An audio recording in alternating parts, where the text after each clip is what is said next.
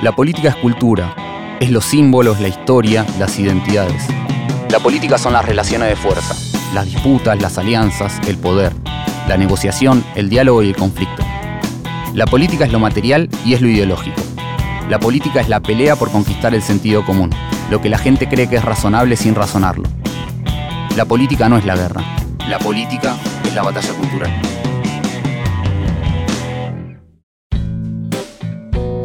Bienvenidas y bienvenidos a Batalla Cultural, el podcast de Anfibia sobre política. Soy Iván Juliácar y en este episodio recibimos a Anaí Durán, ministra de la Mujer y Poblaciones Vulnerables de Perú. Anaí Durán es socióloga y es una de las referentes principales de Juntos por el Perú, partido clave en la coalición de gobierno del presidente Pedro Castillo. Con ella vamos a hablar sobre la combinación peruana entre inestabilidad política y estabilidad neoliberal, sobre los desafíos que tienen las políticas de igualdad de género y sobre la diferencia entre llegar al gobierno y llegar al poder.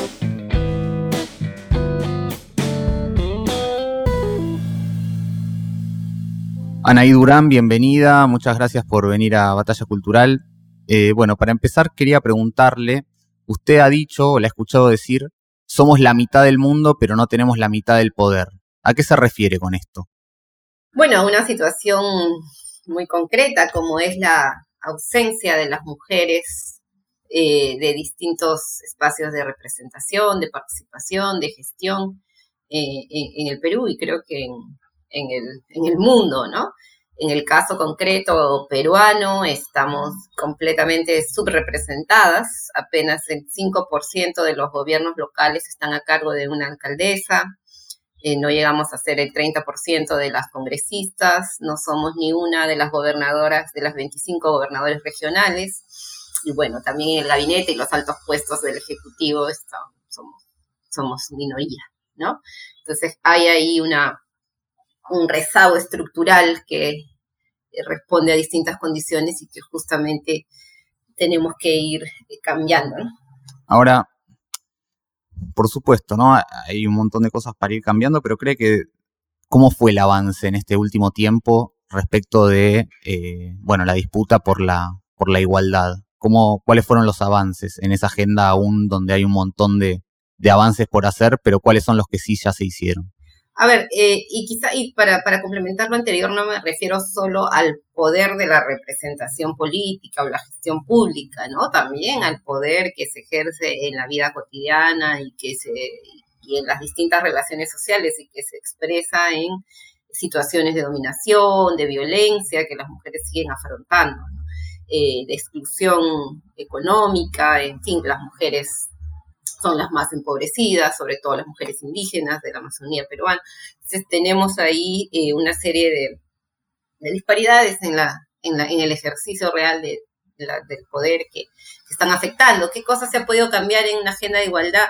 Eh, yo como ministra tengo dos meses, así que grandes cambios todavía no he podido hacer, pero eh, si puedo hablar desde el movimiento feminista, al que también me siento parte, eh, creo que sí ha habido cambios sustantivos, empezando por, por el, voto, ¿no? En, en, la década del 50 hasta este proceso más acumulativo en torno a derechos sexuales y reproductivos, que también ha sido una constante disputa en una sociedad tan conservadora y, y religiosa como es la sociedad peruana. Creo que ha habido también importantes avances en términos de exigir paridad ha habido también una, disputa importante para variar estos sentidos comunes que tendían a mirar la a normalizar la violencia de género, ¿no? Creo que sobre todo en las nuevas generaciones ha podido eh, interiorizar ya y avanzar, creo, en, cuestionar la violencia en la pareja. Eh, también creo que el acoso político, esto es importante porque es una realidad que estamos viviendo, sobre todo el acoso político contra las mujeres de izquierda aquí en el Perú es, muy fuerte, ¿no? Se ha logrado eh, promulgar una ley de acoso político. Lamentablemente la institucionalidad no va de la mano con los cambios reales todavía, ¿no? Pero sí creo que se ha abierto ya una, una beta importante para poder em, discutir, abrir espacio y también implementar políticas públicas que requieren un respaldo ciudadano importante, ¿no?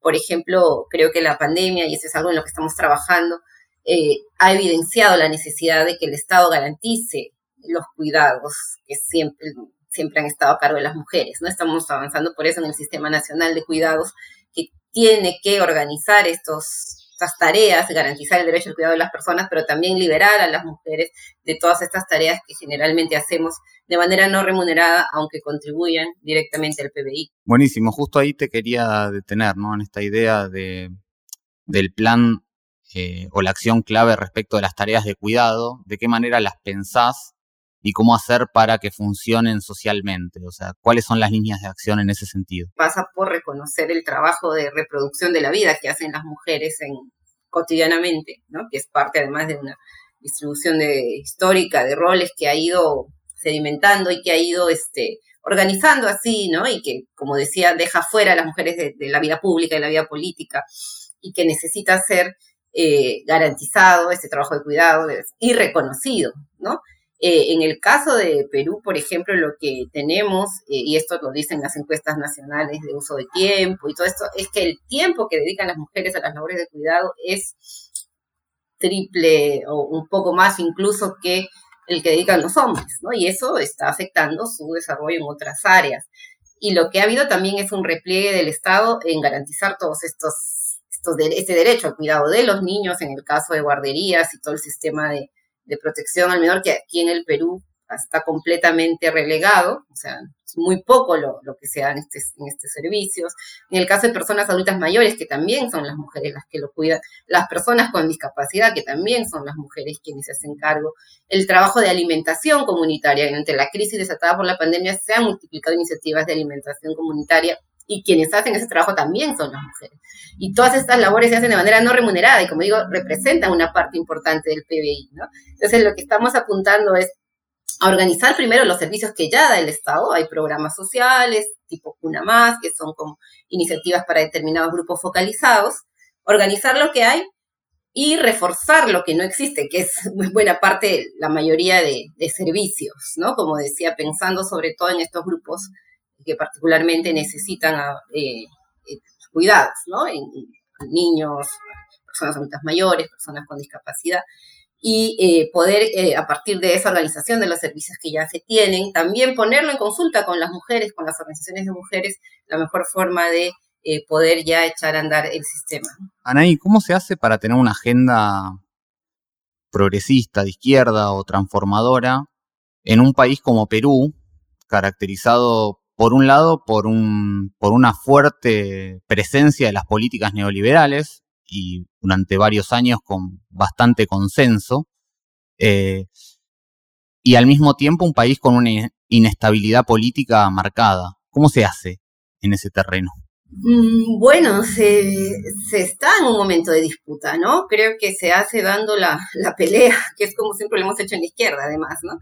Y ahora la estamos dando desde el gobierno porque la inestabilidad política no se ha terminado, ¿no? De hecho, este gobierno entra con un sector de derecha que no se resigna a perder, que monta toda una narrativa de fraude, que incluso tiene eh, algunos sectores golpistas, en fin, ¿no? Estamos viviendo un momento de, de crisis. Yo creo que se logra dando la pelea también y por otro lado afirmando y empatando con las expectativas de cambio de la mayoría de la población, ¿no? Porque este gobierno cambia justamente porque hay una expectativa de cambio, de dejar atrás cierta forma de funcionamiento del Estado y la sociedad que nos llevaron a una situación de crisis muy grande, ¿no? Que ocasionó la muerte de más de 200.000 personas en la pandemia, que ha dejado muchísimos niños en situación de orfandad, casi 98.000 niños, dice la revista Lancet, nos pone entre los primeros países eh, del mundo que, que han tenido este drama. En fin, creo que esta, esta política de izquierda, esta política de, que queremos hacer, se tiene que hacer con las mayorías y se tiene que hacer respondiendo a estas expectativas de cambio, ¿no? Y es por eso que también nosotros,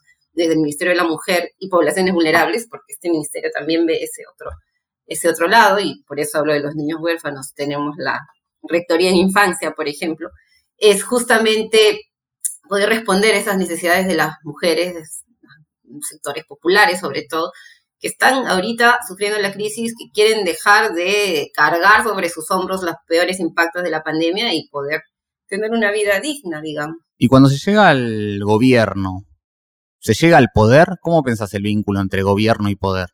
Yo creo que ese es el tema en el que estamos, ¿no? Definitivamente apenas estamos llegando al gobierno, ¿no? Te encuentras primero con unas inercias institucionales muy fuertes, ¿no?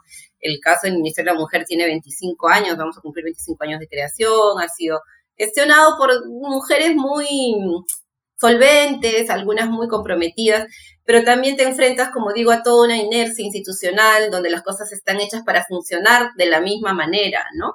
Y, cambiarla, darles otra perspectiva, por ejemplo, dejar este, este sesgo tan grande de protección familiar y avanzar un poquito más quizá a sistema de cuidados, a economía y autonomía de las mujeres, sí requiere ahí eh, una disputa de poder mayor, ¿no? Que ya no pasa solo por la gestión de gobierno, y que para nosotros está clarísimo que se hace con las mismas mujeres organizadas, ¿no?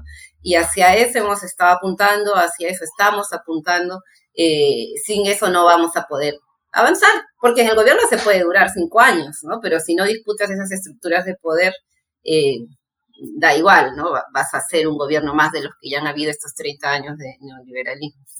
También en Perú hemos visto en varias experiencias eh, relativamente recientes gobiernos que llegaban con una agenda más, eh, más de izquierda o más progresista que la que finalmente hicieron. Eh, ¿Cómo se afronta ese desafío de no caer ahí? Eh, bueno, aquí lo tenemos permanentemente, ¿no? El 2011 Ollanta Humala llegó con una agenda de cambios, un discurso muy contestatario, incluso juramentó por la constitución del 79, con esta idea de cambiar la constitución, en fin, hemos tenido esa experiencia, ¿no? Y de hecho es una idea que está muy presente aquí en el gobierno de Pedro Castillo, ¿no? Se va a humanizar, o sea, va a dejar de hacer lo que prometió, se va a humanizar, que implica derechizarse, ceder a las grandes transnacionales, ¿no? Eh, y bueno, es, es, una, es una, digamos, eh, es parte de lo que de lo que lamentablemente ha sido la historia del Perú, ¿no? Bastantes traiciones, bastantes marchas y contramarchas, eh, yo creo que en esta, en esta vez eh, no, no, no, estamos en la misma situación para empezar y creo que además eh, la población está harta justamente de esas traiciones, de esa corrupción, de esa inestabilidad. Y lo que tenemos que avanzar es a garantizar, primero, como decía, resolver estas cuestiones concretas de condiciones de vida eh, y también apuntando a estos cambios más estructurales, ¿no? Creo que ese es un poco el desafío. Y sí, el riesgo este de la humanización, como decimos aquí en Perú, es, está latente, ¿no? Y, los poderes fácticos actúan en esa línea, te critican al ministro desde el Congreso, porque aquí no tenemos una mayoría congresal contundente. Entonces hay sectores muy reaccionarios que, como decía, se han quedado con sangre en el ojo de las elecciones, que no se resignan a haber sido derrotados específicamente el Fujimorismo, Renovación Nacional, entonces sí están haciendo constantemente un, trabajo de, eh, en algunos casos golpista, ¿no? incluso pidiendo vacancia, porque esta constitución permite esa figura tan nociva que nos llevó a tener cuatro presidentes en quinquenio pasado, y otros este, también eh, forzando esa, ese centrismo, digamos, ¿no? que en realidad es más bien un abandono de, de la plataforma de cambios. o sería, porque no ha sido todavía. Igual en esa trayectoria de inestabilidad peruana, junto con cierto consenso respecto a las políticas neoliberales, también la irrupción de Pedro Castillo marca una ruptura, ¿no? Un docente gremialista de Cajamarca. Bueno, ¿cuáles pensás que son las grandes novedades y en esta dificultad de la agenda, por dónde pensás que pasan hoy en el medio del gobierno, además de por la estabilidad, los desafíos centrales? Eh, yo creo que sí, efectivamente, Pedro Castillo logró representar, empatar muy bien con la demanda de, del pueblo, de la gran mayoría de peruanos, de tener en el gobierno a alguien como ellos, ¿no? Un docente eh, que, pelea por sus derechos, que no le, le, pagan poquísimo, que sobrevive, que no llega a fin de mes, en fin, ¿no? Y creo que empató también con un momento muy duro de la situación nacional, ¿no? Que estaba asignado por, por la pandemia, ¿no? Y lo digo también como parte de de otra agrupación política también de izquierda, que ahorita estamos en una alianza, ¿no? En la segunda vuelta firmó Verónica Mendoza con Pedro Castillo un compromiso. Eh, y claro, ahí hemos tenido que hacer también un esfuerzo de consensuar eh, plataformas, prioridades, énfasis, ¿no? Nosotros nos definimos como un movimiento feminista, ecologista, eh, quizá tenemos un componente militante más juvenil, más urbano, ¿no? Y nos encontramos con, esta otra izquierda eh, que es, digamos, puede ser un poco más gremialista, tradicional, provinciana también hay que decirlo, ¿no? Eh, creo que hemos hecho todos los esfuerzos por, lograr eh, un proceso unitario, por entender que por delante está la necesidad de, cambios de, la población, en la demanda y que, como digo, ya ha sido traicionada otras veces si no podemos, o sea, perder esta oportunidad para la izquierda peruana sería eh, liquidarse como posibilidad por varios años, ¿no?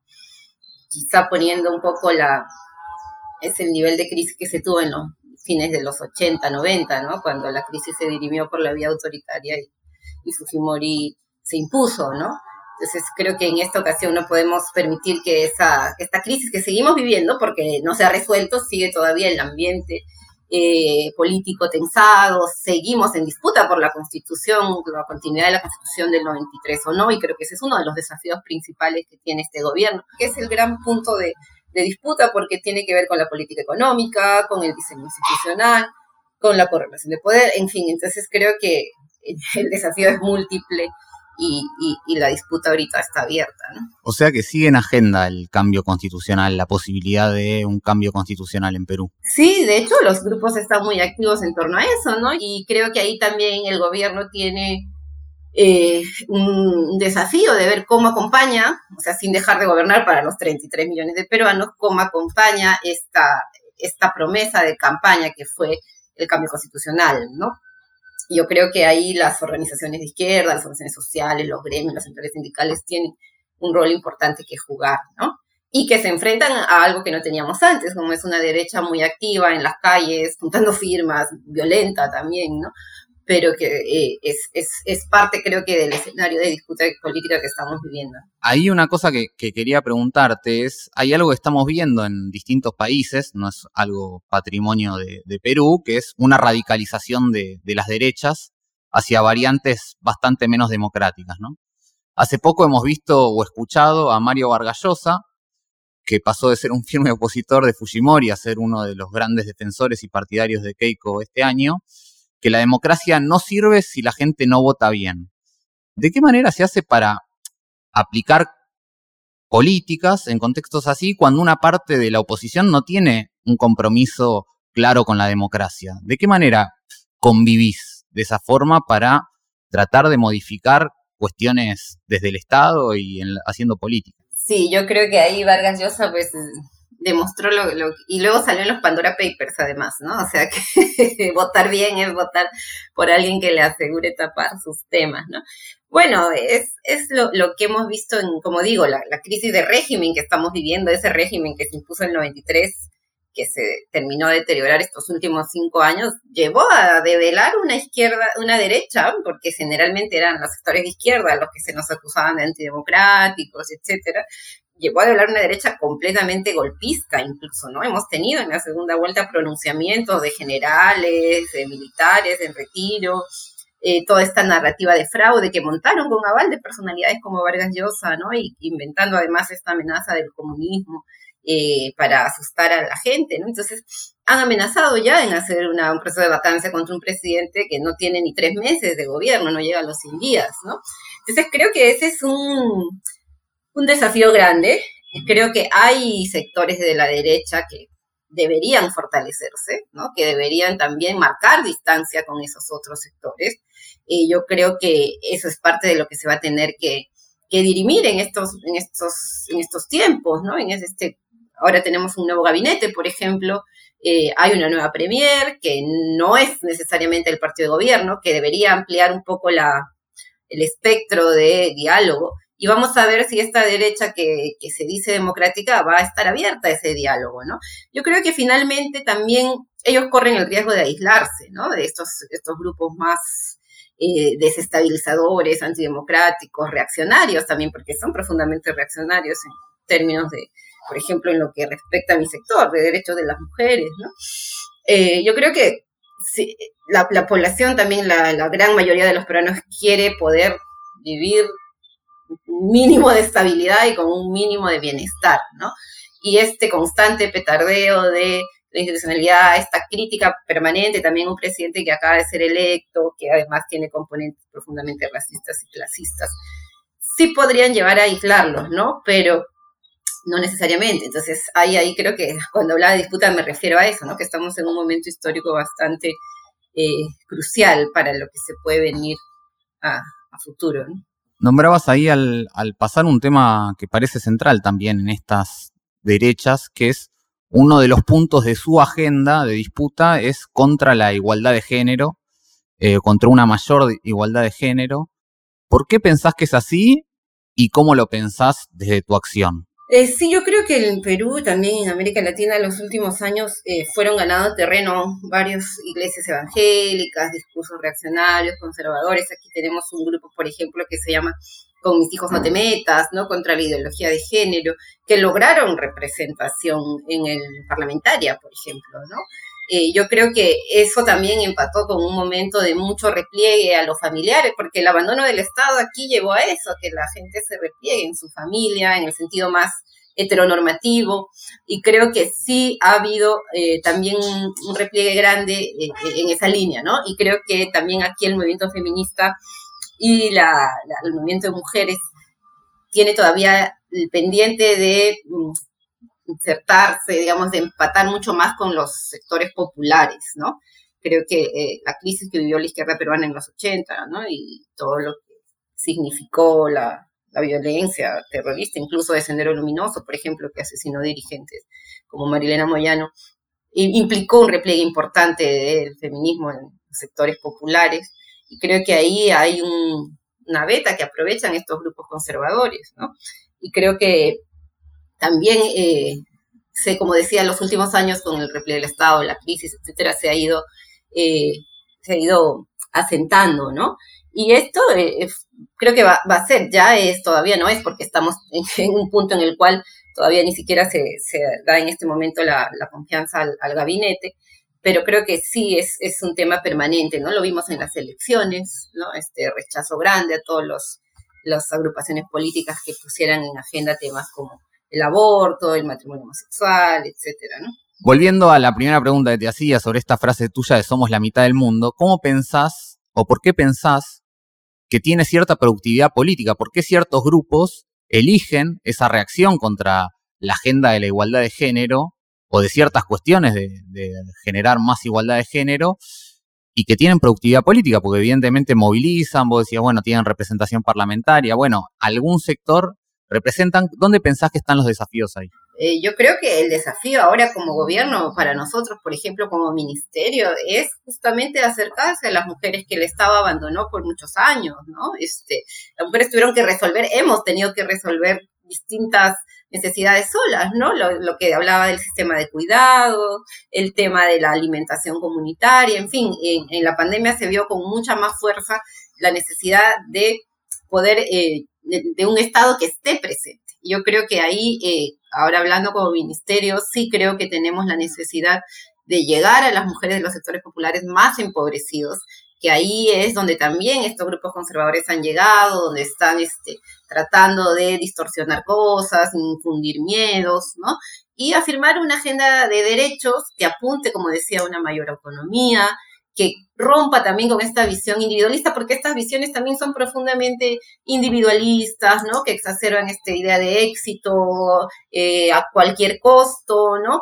Y que finalmente nos, nos, demostraron que cuando son los momentos más duros, no nos sirven, no nos alcanzan, ¿no? Si, si este país logró sobrevivir pese a sus más de 200.000 muertos en un año y medio con la pandemia, fue porque la gente se organizó en ollas comunes, en comandos COVID para detectar dónde estaban eh, los enfermos, para comprar oxígeno, en fin, yo creo que, y ahí las mujeres tuvieron un rol preponderante porque además la mortalidad ha sido mucho más fuerte en los hombres, ¿no? Entonces sí creo que eh, es urgente eh, asentarse eh, en las mujeres de los sectores populares, en las que están organizadas, en las que no están organizadas, y poder seguir ahí avanzando en una base social que nos permita llevar adelante estos cambios a distintos niveles. Anaí, durante muchos años Perú creció, no es que no creció, ¿no? Durante los años previos, eh, durante muchos años creció y sin embargo no hubo casi redistribución de, la riqueza hacia abajo. Es parte también de, de la agenda de,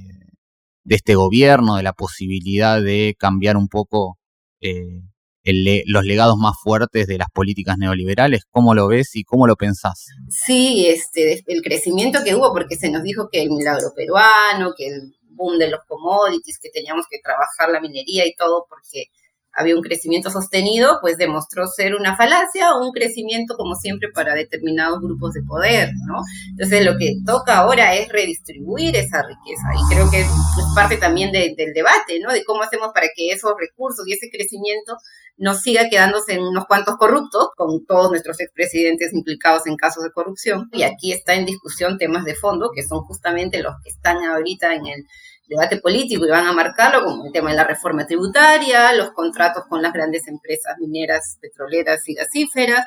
Y creo que ese es un poco eh, lo que se tiene que afirmar para lograr finalmente un crecimiento que no sea solo macroeconómico en cifras o, como decía, beneficioso para determinados grupos, ¿no? Y, yo creo que eso también ha sido la percepción de la gente y de ahí que haya votado una opción distinta después de 30 años de opciones eh, neoliberales, ¿no?